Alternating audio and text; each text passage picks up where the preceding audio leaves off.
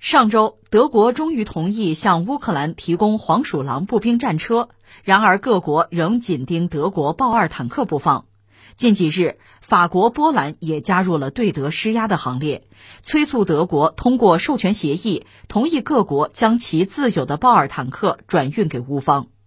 德国总理舒尔茨此前多次拒绝提供豹二坦克，称此举可能会引发北约与俄罗斯之间的直接对抗。德国国防部长兰布雷希特也表示，德国需要保留豹二坦克来履行北约义务。不过，据媒体一月八日报道，德国副总理兼经济部长哈贝克在当天接受采访时似乎转变口风，表示德国不会排除在未来给乌克兰提供豹二坦克的可能。啊，有时候做人就是这样，就是什么事儿吧，你一口咬死，封死了，没得谈，丝毫不灵活，就咬死。可能这事儿就这样了。你一旦松个口，那 家伙一泻千里啊！昨天我们不是聊了吗？德国其实经济部长嘛站出来说，就说德国可能向乌克兰提供豹式坦克，这种可能性我们不能否认，对吧？他表这么一个态，那就是有可能呗。你说有可能是吧？你自己开了个口子，开了个缝，好家伙，你看这个什么法国、波兰，马上给压力，给给给，你得给豹式坦克。这个事儿本身你说有多大？其实我理解挺大的。实话实说，每天世界上发生这么多事情，我们的节目呢，也就是在这么多事情之中挑几件我们认为挺重要的事情哈，呃，甚至带有趋势性啊、影响性的事情和大家分享。昨天我们就聊到德国人松口说可能向乌克兰提供豹二坦克，这个事儿哈，说大在哪儿呢？我觉得一样一样说哈。第一个，豹二坦克是德国人生产的。研发的，上个世纪七十年代开始搞啊，这个坦克到现在，我这个数据不是很准确，大概生产怎么也生产三千六百辆。当然说德国自己啊，我们讲二战德国是战败国嘛，所以德国的军力在二战之后重建，就西德呀，它比较谨慎，它的军力不是很强，它有意不搞成那么强，也不能搞那么强，对吧？你搞那么强，其他欧洲伙伴都不干呢，对吧？但是呢，它这个装备呢，研发之后它可出口。你比如海军最著名的那个梅克星护卫舰，那是一种使用模块化最早使用模块化的护卫舰。就是说，这个船呢，呃，我就是这么一个设计。这个设计呢，吨位上可大可小，反正我模块化嘛，好做嘛。就是你买，你花多少钱买多大的，咱们可以商量。另外，潜艇，什么 U 二零九啊，什么 U 二幺四啊，这都是它很好的潜艇，可以卖的很不错。另外，陆军装备最主要的豹二坦克，很多欧洲国家，包括就是非欧洲国家，都买这个坦克。所以豹二坦克生产了三千六百辆吧，但这里面有一个问题是这样，这是德国人人家研发人家生产的对吧？你买可以，你买了我坦克你用，这咱俩签了协议啊，一手交钱 一手交货这没问题啊。你要把我生产的这个坦克你要再给别人，你给第三方，这事儿你得问我干不干，对吧？这规矩啊，咱签合约了吗？所以现在的问题是，全世界很多国家有豹二坦克，你比如波兰就有，波兰说我把这个坦克给乌克兰用，呃行不行？那得问人家德国干不干？德国说行，那 OK 我就给了啊。德国说不行，那我就没法给。你说我就愣给你，愣给也没用，因为这个坦克本身德国人生产的嘛，你要不要升级啊？你要不要维护啊？你零部件从哪弄啊？你还得找德国人，人家不让你就老老实实的听话。你要是一意孤行，后果自负。所以现在的问题是，就是欧洲这么多国家，有很多国家和乌克兰亲近哈，或者想和这个俄罗斯死磕的，就想向乌克兰提供豹式坦克。那你就得问德国干不干？全世界的豹式坦克都得问人家德国干不干，行不行？德国就是不点头，那就真不行。那现在这不是吗？松了个口，说可能啊，这事儿我们不排除这个可能性。好，大家马上压你，赶快答应，答应，赶快给你不用你给我们给就行，但是你得答应。这我说清楚这个逻辑了吧？是这样啊。另外再有一点我要说是什么呢？因为这说到北约，北约三十个成员国是吧？这里边的军工强国可不少。其实捷克的轻武器也很厉害啊，对吧？另外什么法国呀、英国呀、呃德国呀，这都是军工大国。像瑞典，这不是想加入吗？瑞典本身也是军工大国，更不要说美国了。那你说这么多国家，这装备能统一吗？不能统一啊。但是这里边有一个统一的北约制式标准，那就是说你北约的各种武器吧。你看，这是你生产的，那个他生产的，这个便宜，那个贵，这个性能好，那个可能就是大众一些吧，就是各种各样的都有。但是呢，它有一套标准制式是统一的。你比如说火炮的口径，就那么几个口径，谁家生产的炮弹都能用这个炮，它是这么统一的。就是武器装备是五花八门，但是呢，它有一些规格、一些制式，这个大家通用。这是北约有这个制式的统一。你比如我法国生产的炮弹，那德国人一样可以用啊。这是北约很重要的一个价值所在。我说到这儿，你就要明白我下面要说的是什么了。最近这段时间呢，就是西方国家开始集体撺掇着向乌克兰提供一系列的，就是西方的重装备。因为以前我们知道，就是把这个苏联时代生产的东西，就是乌克兰继承的那些东西，苏俄装备啊，改一改啊，修一修啊，就乌克兰你就用啊。而且这些东西，你比如波兰，我们不是讲吗？他还算账，经济账。那么欧盟那边说了，你们给装备，我来报百分之八十五。那波兰就把以前的破旧装备、苏式装备刷刷漆就给了，给了来了报百分之八十五，就占这个便宜。后来这个百分之八十五降到百分之四十六，那么这老旧装备我就先先涨价呗，涨价之后再砍嘛，对吧？就是来这套东西。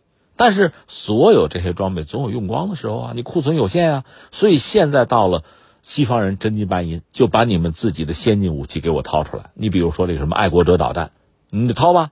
另外呢，你注意，最近法国说要向乌克兰提供轻型坦克，另外呢，可能加拿大提供装甲车，呃，美国还要求意大利提供防空导弹。我现在没搞清楚，如果是这种要地防空导弹不论啊，如果是野战防空导弹，那就非常值得关注。为什么？我就接着说啊，这不是法国说提供吗？那么德国已经提供黄鼠狼步兵战车，呃，美国提供了布莱德雷这个步兵战车等等等等吧。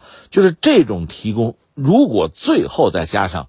德国的豹二坦克，你会发现出现一个什么局面？就出现一个北约制式的一个一个机步师是没有问题的。加上如果意大利提供野战防空导弹，就整个一个就西式的美式的重装的机步师就赫然在列了。这里边最关键的就是这个主战坦克。如果没有豹二坦克，那怎么办？那搞点别的，比如轮式突击炮什么的，就对付着当坦克用也可以考虑，但那个要差很多。如果德国最终把豹二坦克拿出来，或者说同意出口，那么欧洲很多国家会把豹二坦克自己手里的豹二坦克给到乌克兰，乌克兰就在很短时间就会拥有一个就是全西式装备的啊这个重装的吉普师，这会成为一个非常重要的突击或者叫反攻力量，那这个事儿就不是一般的事情，就非常重要、非常关键了。因为我们知道现在俄乌战争是一个焦灼的状态吧，呃，现在是冬天是吧？呃，大家一般猜测到了开春吧，是不是双方会有一轮地面厮杀？有这个猜测哈。嗯，乌克兰其实差很多，它真正像样的陆军装备是有限的，呃，打也打光了，差不多了，它只能用这个单兵的反坦克导弹什么的，拿这个东西来抵挡。就是俄罗斯的这个所谓钢铁洪流，但俄罗斯那边有他的麻烦，头疼的不行，就是他很多装备是老旧的。另外呢，就是后勤跟不上，你维护油料都跟不上，所以真正说这个钢铁洪流的冲击，他也很难做到。那就积蓄力量攒吧，攒到一定程度就可以打一架。那现在的问题在于，如果说西方。说到底是北约制式啊，虽然说各种乱七八糟的武器万国造是吧？它最终制式规格是统一的，是能通用的，它后勤压力并不大呀。如果能够向乌克兰提供这个所谓重装的机步师，这会成为乌克兰反攻的重要力量。而乌克兰如果敢于反攻的话，那这事儿就会变得很复杂，那战争就会升级。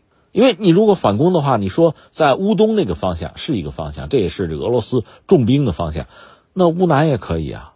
那不定打哪儿了，因为他只要有这个装甲的机动力量，他怎么打都可以啊。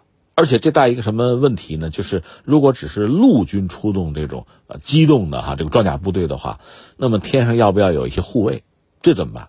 有消息说今年美国会向乌克兰提供 F 十六战斗机啊，包括训练飞行员。那么如果乌克兰的空军在满血复活的话，对俄罗斯压力会非常大。否则单靠一个陆军的什么机步师，俄罗斯还是有办法对付的。就拿这个武装直升机之类的打呗，对吧？这有什么客气的？但是如果乌克兰等于说通过这个这次西方向他提供各种各样的就是陆军的重武器，逐渐的形成这一波，就他具备了装甲突击力量，甚至是空中的力量，那他的战力和以前刚刚过去的二零二二年就完全不同了。而且你看啊，是二月二十四号开打的，所以今年。因为现在一月份嘛，今年的二月二十四号，乌克兰会不会有什么大的军事行动？因为你看泽连斯基本身演员出身吧，他对这个意识形态啊，就是精神文化产品这一块他脑子是活的。他当然很知道战争一周年意味着什么，本来大家觉得俄罗斯是速胜啊，速战速决，但是拖了一年。那么从乌克兰来讲，那就是我战争我熬了一年，我挺住了，甚至在一年到来的时候我要反攻。这个在军事上条件成不成熟放在一边，在政治上是可以有讲究的。所以不排除他们会在这个时间利用自己到手的这些陆军的西式的重装备，组成一个机步师，组成一个突击集团，对俄罗斯进行大规模的反击。不排除这个可能性，甚至你说乌东有可能，乌南也有可能。这是我们从这一系列的这个事件之中吧，我们看到，我们大概做一个推测。如果这样的话，战事会升级，那俄罗斯可能会面对很被动的局面。为了避免这个被动的局面出现，他也可能先发制人啊，要不等你动，二月二十四号之前，我先给你来一轮，对吧？先把你的这个突击力量先给你削弱一下，这个可能性不是没有。而刚才我们讲了，这些武器装备其实都是西方的经典的代表性的装备。那西方提供这些东西呢，可能也包括一些技术人员啊，这个教官之类的要过来，也不排除这个可能性。如果他们在遭到俄罗斯的攻击，甚至损失惨重的话，哎呦，那这就这就热闹了，是吧？争斗会加剧。这个事先放在这儿，我再再买一赠一，说条别的啊。这两天法国总统马克龙他在接受媒体采访的时候评价了普京，说普京不是一个让人感到不快的人。当然，这个和战争没有关系啊。他对普京有这么一个评论。所以你会发现，就是这些西方领导人吧，都有这个收束两端的这个意思。拿德国来说，在对乌克兰进行援助这个问题上，实际上一直是，就是拖着，一直不是那么。果断，就给人一种心不甘情不愿的感觉。其实道理很简单，德国真的是对俄罗斯能源依赖是非常大的，双方离得又近，管线都修好了，对吧？如果战争停下来，双方恢复能源合作，对德国是天大的好消息。但是现在眼看着这合作不成，你敢跟俄罗斯套近乎，你政治就不正确，北溪一号、二号管线都给你炸了，断了你的后路，那怎么办？但是你要再像像乌克兰提供像豹二这种就坦克吧，这是这装备里面最重量级、最具代表性、最典型的装备，是你德国人给的啊？那这不是眼看着就逼着德国和俄罗斯真的是结梁子？别人给的那个东西都是边边角角，你给这是数一数二了啊！这首先我得跟你算账。那这个对德国人来讲也不是什么好消息，哎呀，也压力很大。另一方面，法国呢，呃，提供了装备给乌克兰，就陆军装备，而且呢，呃，现在又给德国压力，逼着德国把豹二掏出来哈。但另一方面，你看马克龙对普京的评价，就是马克龙和普京甚至还一直有联络哈，也反映出法国作为一个这个传统的欧洲大国的一种思维方式，他也不会把鸡蛋放到一个篮子里，他也在两边下注，他等于也在脚踩两只船啊。这就是他们的特点。